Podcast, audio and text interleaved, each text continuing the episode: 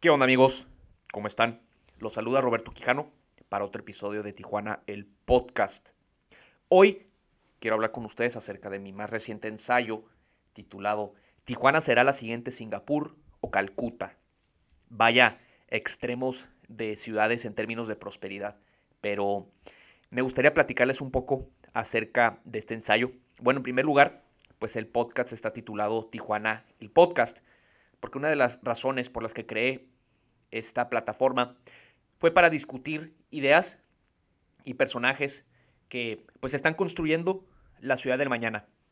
Yo tengo muchísimo potencial para Tijuana, al igual que creo que todas las personas aquí. Afortunadamente vivimos en una ciudad donde se sienten aires de transformación, de cambio, eh, en cierta manera también de progreso, pero pues los retos que tenemos por delante pues son enormes.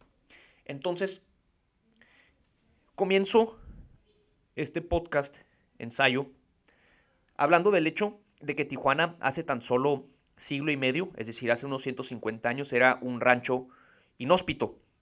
Vivían unas cuantas personas aquí, pobladores, ya sean eh, personas que se asentaron aquí, rancheros, o pues también pueblos originarios.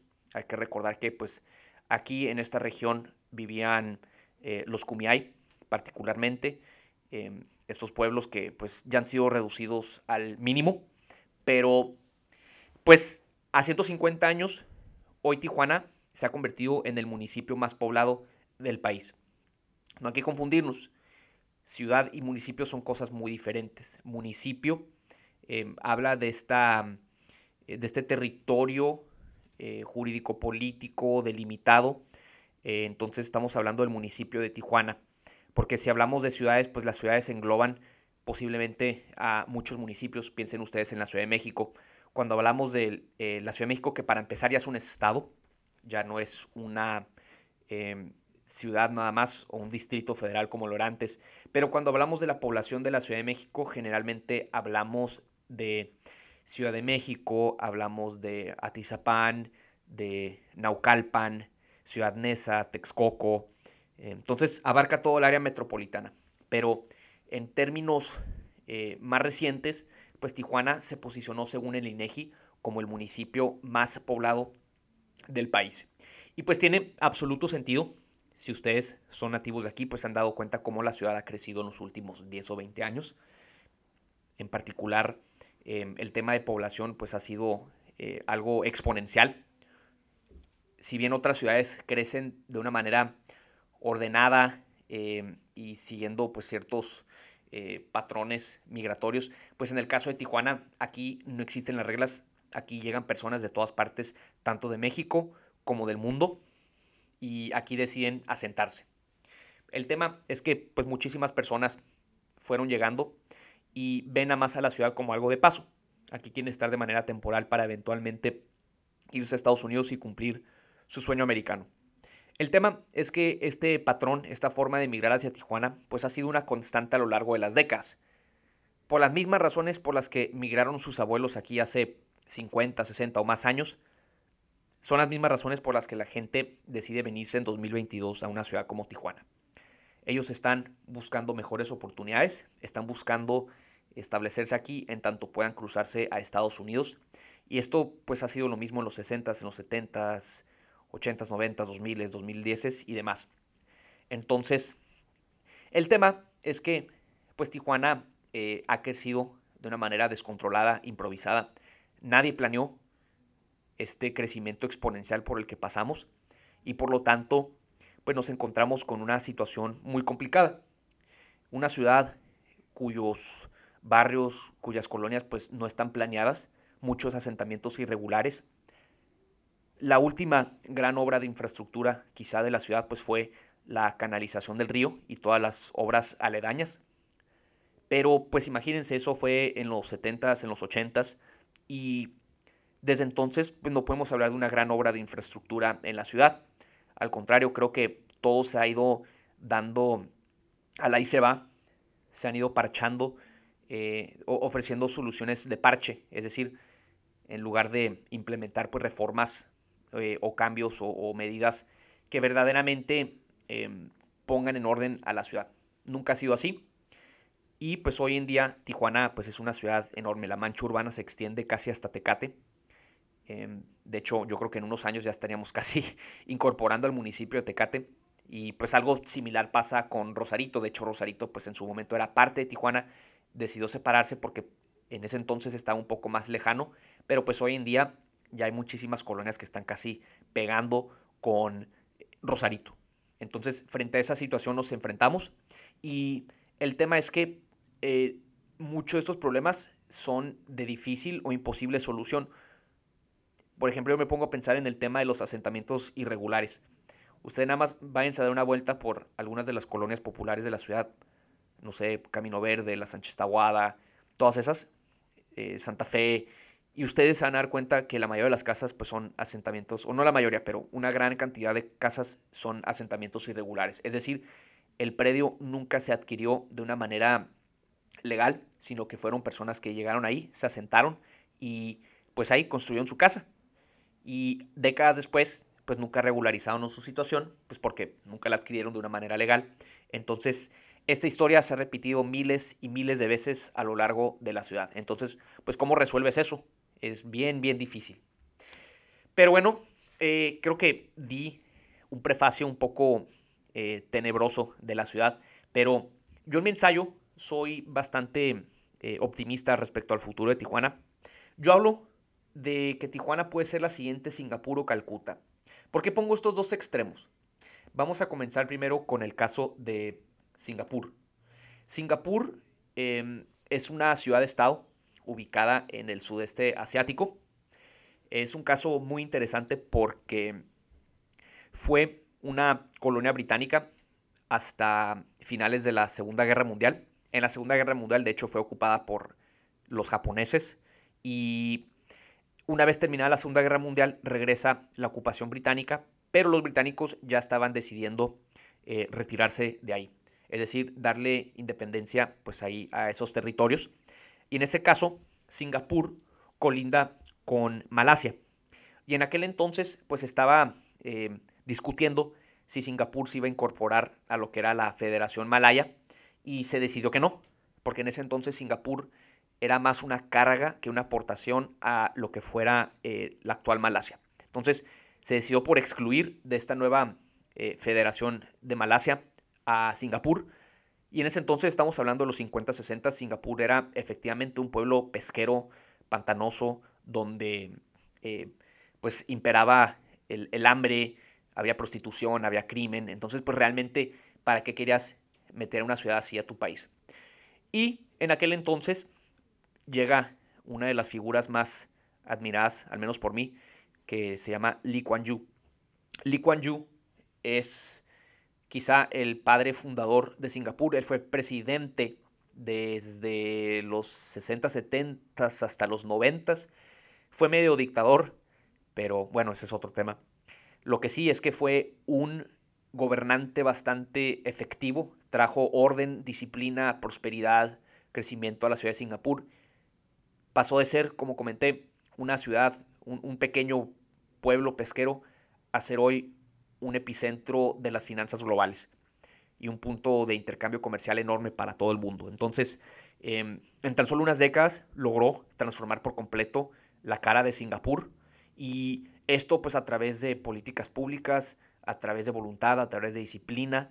Em, obviamente es más, eh, bueno, es, es, que es eso, ¿no? A veces ponemos excusas para decir de que, no, pues es que Singapur, que quién sabe qué, pero pues Singapur tenía todo en contra, no tiene recursos, eh, tiene poco acceso a agua fresca, eh, bueno, al menos llueve mucho, ¿verdad? Pero es un territorio muy pequeño, tuvo que atraer a muchísima migración. Lo curioso es que en Singapur hay tres grandes grupos migratorios el primero son los de etnia china, el segundo los de etnia malaya y luego los de etnia india. Los que prevalecen son los chinos, eh, Lee Kuan Yew siendo el mismo de origen, si no me equivoco, cantonés. Y pues bueno, en cuestión de décadas lograron transformar la ciudad. Yo en mi caso tuve la fortuna de visitar Singapur cuando fui mochilero hace unos años y me gustó, me encantó. De hecho, eh, yo quise más como la experiencia local, entonces me iba a comer a cafeterías locales, lo que ellos llaman hawker uh, eh, centers, y son como comedores públicos ubicados en distintos puntos de la ciudad, en el centro financiero, en los distintos eh, barrios y demás. Entonces yo fui a explorar varios, tenía ahí una lista que quería conocer y está súper interesante porque llegas a estos lugares y hay como 50 puestos de comida, todos ofreciendo eh, algo diferente. Entonces como es una ciudad tan diversa y tan global y tan eh, multicultural, pues ahí puedes encontrar literal comida de todo el mundo. Entonces puedes encontrar desde comida china, coreana, pakistaní, india, de Birmania, de Vietnam, de lo que sea. Entonces yo procuré ir probando cada una de estas comidas, todas deliciosas. La verdad que creo que algunas de las mejores experiencias culinarias de mi vida. Y todo en cafeterías. Entonces yo pedía mis órdenes, me iba a comer solo, me pedía una cerveza ahí local y nada más veía a la gente desarrollarse. Y es muy curioso porque en Asia eh, gran parte de la vida es en la noche.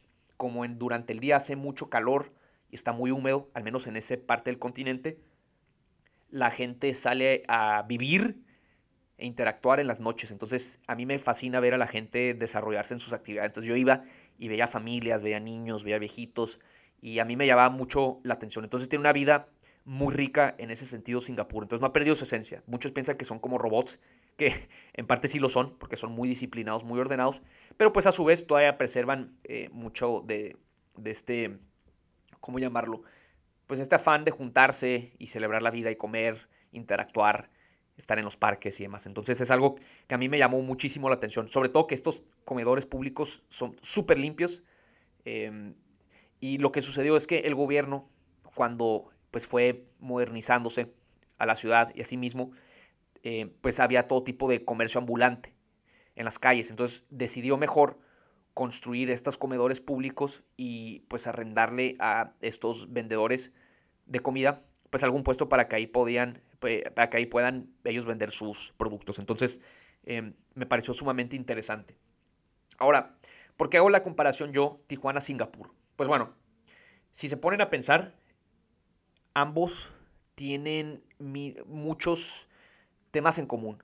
Por ejemplo, Singapur, parte de su desarrollo económico, inicia siendo un exportador, en este caso de electrónicos, porque cuando empieza pues toda esta revolución de, la globalización y el fenómeno de pues la exportación y demás, Singapur se posicionó como un centro importante porque ellos tienen un puerto y ese puerto pues lo explotaron. En ese entonces eh, pues era Singapur, Hong Kong y Taiwán eh, algunos de los centros manufactureros más importantes. Ellos se enfocaron a desarrollar mucho producto electrónico. Eventualmente pues ya fueron em, mejorando su mano de obra, su tecnología y demás, entonces ya comenzaron a, exportar pues productos de mano calificada y demás, y pues hoy en día ellos exportan tecnología, hay muchísima innovación, son un centro financiero global, más o menos algo parecido con lo que también pasó en Taiwán y en Hong Kong. A esos tres pues les ha ido de una manera muy similar. Ahora, pues Tijuana hoy en día o desde hace varias décadas pues también es un gran centro exportador. Nosotros aquí pues mandamos muchísimas cosas a Estados Unidos sobre todo, pero pues también a Asia, tenemos una conexión con ellos.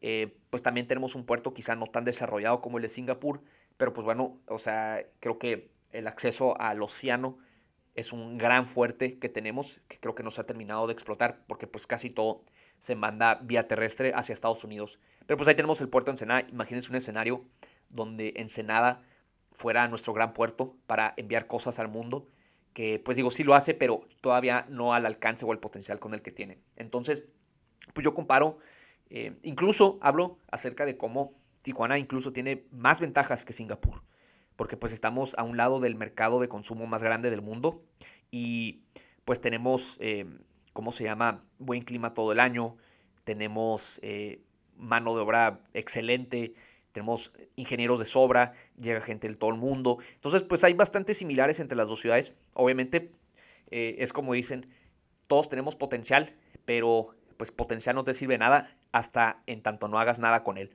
Y pues creo que eso ha pasado con Tijuana. En el caso de Singapur, pues Singapur era una ciudad con poco potencial desde un punto de vista objetivo. Y con ese poco potencial que tuvo, hizo lo más que puede. Y por eso son lo que son hoy. En cambio, en Tijuana, pues siempre hablamos de que, no, hombre, esta ciudad tiene un chorro de potencial y de oportunidades y demás.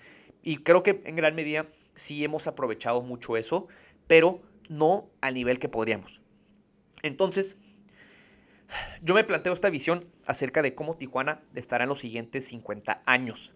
¿sí? Tijuana es un hecho que será una de las ciudades más grandes del mundo este siglo. Entonces, tenemos que plantearnos, como habitantes de este lugar, al menos los que nos queremos quedar a vivir aquí, es dónde quieres ver esta ciudad en 50 años. Si continuamos con las cosas así como que están, eh, business as usual, pues lo más probable es que la ciudad va a seguir siendo un caos urbano, eh, una ciudad descontrolada, improvisada, cada vez más abandonada, dejada, porque pues Tijuana objetivamente pues no es estéticamente bella como si lo es un París, un Roma, un Florencia, algo así. Creo que nosotros somos em, algo más parecido y por eso digo a una ciudad de la India. Y ese es el otro extremo, donde yo digo que Tijuana tiene dos opciones. O se pone las pilas y la gente a través de visión, creatividad, orden, limpieza y voluntad sobre todo, podemos llegar a ser algo parecido a Singapur. No estoy diciendo que tenemos que ser Singapur, pero podemos crear nuestro propio modelo. En cambio, si seguimos las cosas como están, business as usual, pues lo más probable es que nos terminemos de degenerar y ser algo como lo son una de las ciudades de la India. Ustedes nada más vean fotos de Nueva Delhi, de Calcuta, de Mumbai eh, o de cualquier otra ciudad de esa parte del mundo, eh, Dhaka en Bangladesh, Bangkok, todas esas ciudades pues son un caos, un caos. No podemos decir que sean ciudades, digo, hay muchísima, eh, digo, me interesa mucho, o sea, esas ciudades me encantaría visitarlas para presenciar esos fenómenos, pero pues entiendo que son ciudades pues en, un total desorden en comparación a otras ciudades del mundo como lo son Singapur o Seúl o Tokio y demás. Entonces, pues aquí el tema es nosotros qué ciudad queremos. Ese es el gran reto. Entonces, eh, yo los invito a que lean mi ensayo para que ustedes den una idea. Muchas personas me acusaron de idealista de cómo comparaba Tijuana con Singapur, pero pues mira, creo que el objetivo de todos estos ejercicios, eh, mis ensayos, es arrojar ideas locas allá al aire, eh, al menos sembrarle a la gente la posibilidad de que podemos ser algo mucho más de lo que somos, porque es muy curioso, a mí me gusta mucho que Tijuana no se siente como una ciudad donde no estamos yendo a lugares. ¿A qué me refiero con esto? tú te puedes ir a una ciudad en el Rust Belt en Estados Unidos, no sé, en Ohio o en Michigan, una cosa así, y se siente el aire de decadencia, se siente como si esa ciudad ya no tiene ningún futuro, que ya tuvieron quizá algún pasado glorioso en el siglo pasado, pero que en el siglo XXI no tienen realmente un lugar importante. En cambio, en Tijuana creo que pasa lo opuesto. Yo al menos presiento que en Tijuana están ocurriendo muchas cosas. Aquí llega el turismo médico, aquí está la cerveza artesanal, aquí se hacen televisiones, se hacen carros, eh, se exporta tecnología, em, tenemos equipos profesionales, de aquí salen deportistas. Entonces, como que se siente una ciudad que está yendo a lugares. No nos queda del todo claro hacia dónde, pero al menos estamos avanzando. Avanzando a un buen lugar o un mal lugar, quién sabe, pero al menos estamos moviéndonos. Entonces, en ese sentido, a mí me motiva muchísimo esto, porque quiere decir que tenemos momentum y que este momentum lo podemos encaminar hacia destinos mejores. Pero, pues esto requiere de muchísimo esfuerzo, voluntad de la comunidad, que ese es el tema principal, yo creo. El tema de la comunidad. Como muchísimas personas llegan aquí de paso, pues muchos no terminan de arraigarse en estas tierras. Creo que eso ha cambiado un poco estas últimas décadas por el hecho de que pues ya personas han decidido, decidido llamarle a Tijuana su hogar. Por lo tanto, pues ellos ya viven aquí, llevan varias décadas, ya tienen más interés en ver sus calles limpias y demás. Entonces, pues ya hay una vocación de participación ciudadana mayor quizá, eso espero, que, en otros años. Digo, el tema es que pues llegan y llegan personas de todas partes del mundo y, esto pues... Em, esto quizá pues, es un obstáculo para esa formación de la comunidad que participa y quiere ver una mejor ciudad. Pero de cualquier manera, pues uno puede ir haciendo el esfuerzo en lo personal, en su colonia, en su vecindad, en su cuadra, pues para ir mejorando las cosas. Participando de cualquier manera, yo siempre he insistido que no nada más se participa votando cada tres años o seis años, sino que tú puedes participar de mil maneras. Así, sé lo más creativo posible, piensa en algo que te gustaría ver en tu ciudad y hazlo. Si quieres abrir una, un club de lectura, hazlo. Si quieres abrir un club de pintura, hazlo si quieres ponerte a entrenar morros para eh, competencias de debates o lo que sea, tú hazlo. Esa es una gran manera de hacer ciudad. si todos en su conjunto ponen su parte, creo que podemos llegar a grandes lugares. Entonces, pues los invito a que lean mis ensayos, eh, díganme qué piensan acerca de todo esto y pues ahí está. Nada más quisiera cerrar este breve ensayo platicando acerca de dos noticias muy desafortunadas.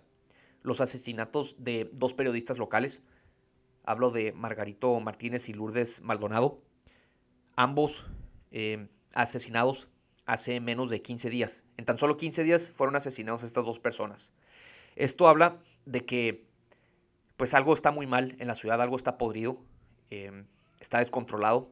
No es la primera vez que matan a periodistas en Tijuana.